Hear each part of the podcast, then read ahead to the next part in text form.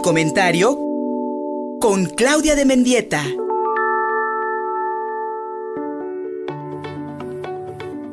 Mi querida Claudia de Mendieta, recibimos tu sí comentario cada martes. Amiga, hoy para hablar del narcisismo, especialmente en aquellas personas que están buscando parejas que sean copia fiel, intacta de lo que estén deseando, de cómo quieren esa representación del objeto del deseo encarnado en una persona. Una representación que viene de nuestras, pues de nuestras propias visiones personales. Mi querida Claudia de Mendieta, buenos días.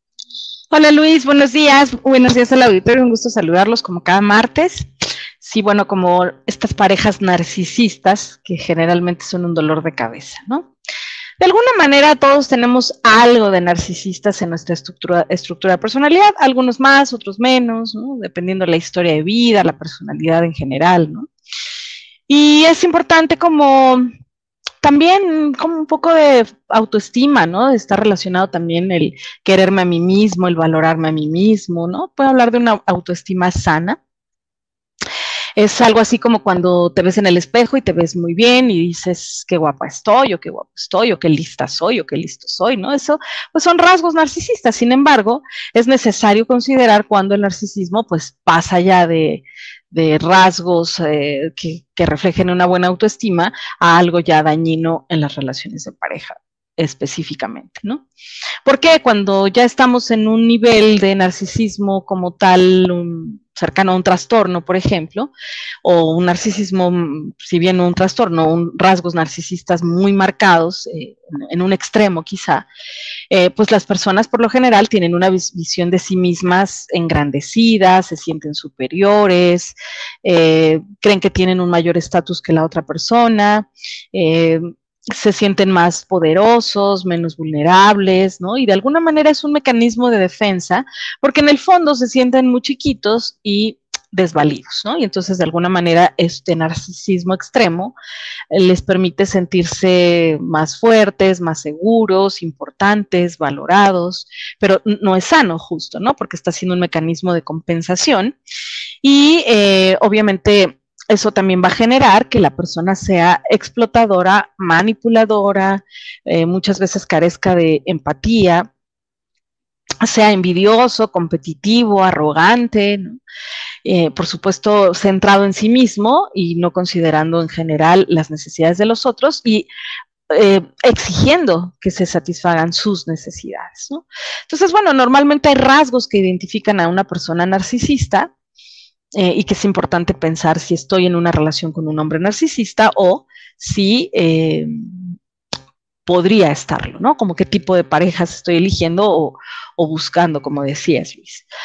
Normalmente alguien narcisista puede que esté sintiéndose inferior, con una baja autoestima, que se sienta avergonzado de sí mismo, de su entorno, de su origen, ¿no? Y también, por supuesto, va a tener sentimientos de inadecuación y de debilidad, ¿no? Por lo tanto, van a mostrar algunas de las características típicas en un narcisista, ¿no? Como sentirse grandioso, eh, como un sentimiento de mucha importancia sobre sí mismo, ¿no? Como yo soy más importante que los demás, soy más listo que los demás, eh, soy especial, ¿no? Puede que estas personas también tengan fantasías recurrentes de éxito, poder, superioridad y atractivo, ¿no? Como soy muy guapo, soy superior, quieren poder, lo buscan, o lo tienen ya de facto, o lo están buscando, o al menos en una relación de pareja, se posicionan en, en, el, en el, rol de alguien superior, alguien con más poder que la otra persona. ¿no? Obviamente esto está conectado directamente con el deseo de ser admirados. ¿no? Eh, tienen un sentimiento constante de merecer todo, de merecer lo mejor, de que sean atendidos, eh, esta sensación de que sus necesidades son más importantes que las de los demás, lo cual genera una falta de empatía, ¿no? No, no miro las necesidades del otro, no me conecto con las necesidades del otro y en realidad tampoco le importan, ¿no? Em, una, una, persona narcisista también cree que los demás le envidian, ¿no? Entonces es como, eh, soy tan especial, ¿no? Tengo tantas cosas valiosas, soy tan atractivo, tan inteligente, que pues seguramente me envidian y por eso a veces no me va bien, ¿no? Por la envidia que me tiene la gente. Pero en el fondo también sienten mucha envidia por los otros. Es como un, un deseo insaciable de tener más o de ser más exitoso, de ser el mejor. Y entonces si, si detectan que alguien tiene algo mejor que ellos, ya sea físicamente, económicamente, profesionalmente, lo que sea, va a sentir envidia en silencio y rencor y nunca lo va a mostrar, ¿no? Y por lo tanto, eso va a venir acompañado de actitudes y comportamientos arrogantes, ¿no? Donde me siento superior, soy superior y espero que me traten como superior, ¿no?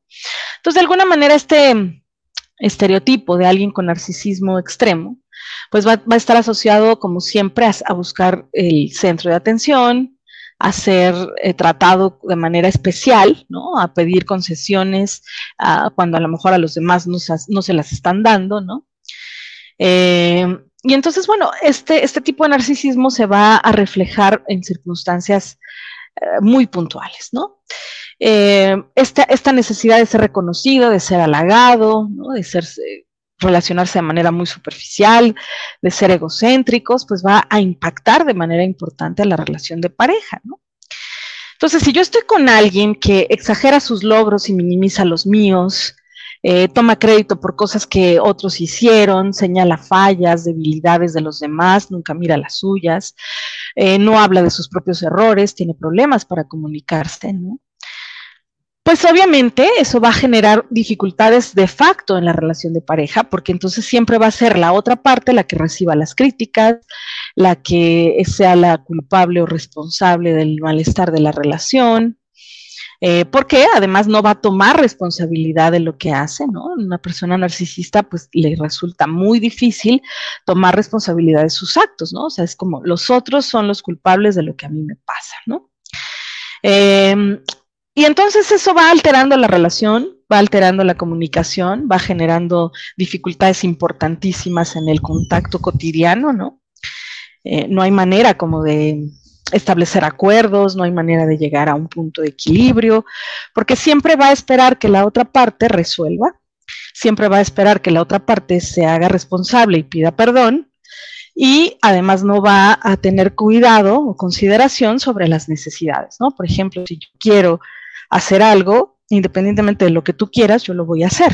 No voy a considerar si estás de acuerdo, no estás de acuerdo, o si te preocupa o si te lastima, ¿no? Son parejas que generalmente les, no les preocupa dar respuestas como poco asertivas, eh, poco consideradas, ¿no? Como no me importa lo que sientas y, no me, y tampoco me voy a detener a hacer algo que te pudiera estar afectando, yo no lo voy a parar, porque me parece que no tiene sentido, que es absurdo, que no tiene ninguna relevancia. Y en ese, en ese mm, círculo vicioso se va dando una relación que se va tornando tóxica. Y, y normalmente este tipo de personalidades atraen otras personalidades que además pueden sentirse inferiores ya de facto y que además se van a someter a esta dinámica con mucho sufrimiento, evidentemente, ¿no? Estas relaciones generan mucho dolor, justo porque no me siento escuchado, no me siento atendido y me siento maltratado, ¿no?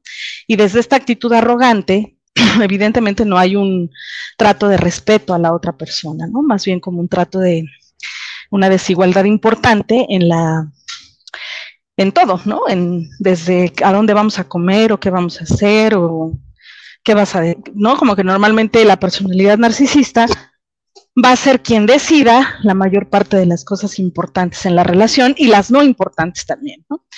Eh, y cuando se suscite un problema, no va a decir, bueno, yo tuve esta parte de responsabilidad, lo siento, o va a ofrecer una disculpa genuina. A veces puede que ofrezcan eh, disculpas eh, no genuinas, pero más por conveniencia o porque es lo que se está esperando de ellos en un determinado momento, más que porque en realidad estén convencidos de que hicieron algo inapropiado o no, no se comportaron de manera adecuada en una determinada situación, ¿no? Eh, se exasperan con mucha facilidad, entonces si su pareja comete un error, no lo pueden soportar, ¿no? Porque es tonta o es tonto. Eh, y algo muy importante que pasa en las relaciones de pareja, eh, cuando una, de las partes es narcisista, es que eh, los celos va a ser una constante, ¿no? Una persona narcisista necesita ser siempre el centro de atención y no soporta que su pareja pueda prestar atención a otras personas. Y no necesariamente otras mujeres u otros hombres, sino incluso la familia puede, puede, resultar muy molesto, ¿no? Porque él tiene que ser o ella el centro del universo, ¿no? La persona narcisista está completamente enamorada de sí misma y piensa que sus problemas son los más importantes del mundo, ¿no? Y además suele sentirse superior. Entonces, por supuesto, no puedo soportar que hables con alguien más o que te importe alguien más que yo, ¿no? O igual que yo. Entonces hay, también una actitud de control constante, ¿no? estas conductas tóxicas donde eh, puede una persona narcisista seguir a sus parejas, espiarlas, meterse a su teléfono, redes sociales, pero, pero más por una necesidad de control y, de no, y de sentir que nadie le está quitando ser el centro de atención en la fantasía, ¿no?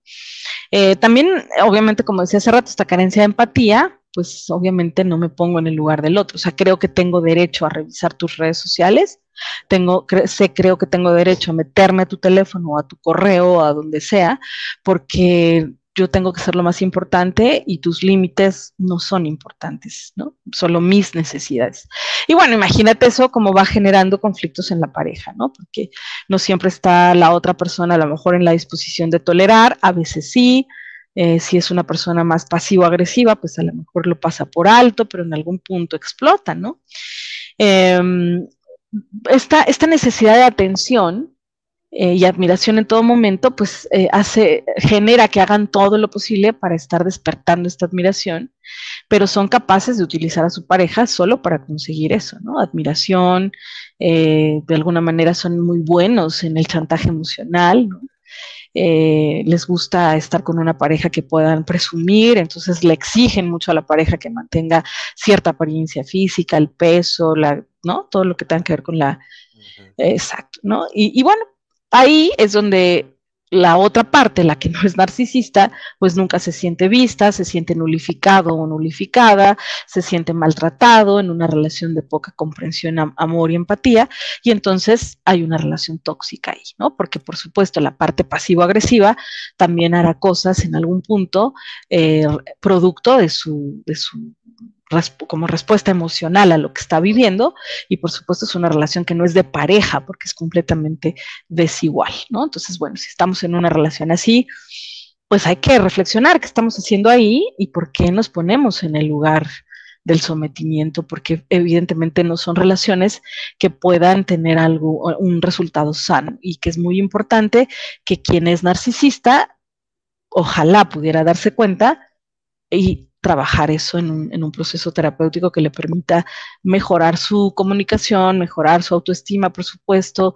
mejorar su empatía por los demás para poder relacionarse de una mejor manera. Y desafortunadamente, Luis, las personas con un, no, no, bueno, ya no digas un trastorno narcisista, con rasgos narcisistas importantes, difícilmente llegan a la terapia porque justo no consideran que tengan algo mal y en verdad no se dan cuenta la mayoría de ellos. Entonces, si, Adelante. Eh, si, la, si la otra persona no está haciendo un cambio porque no tiene esta capacidad de introspección para darse cuenta y yo estoy del otro lado, habría que valorar y ponderar qué tan saludable es mantenerme en una relación así. Síguenos en Facebook y en Twitter. Estamos contigo, Puebla.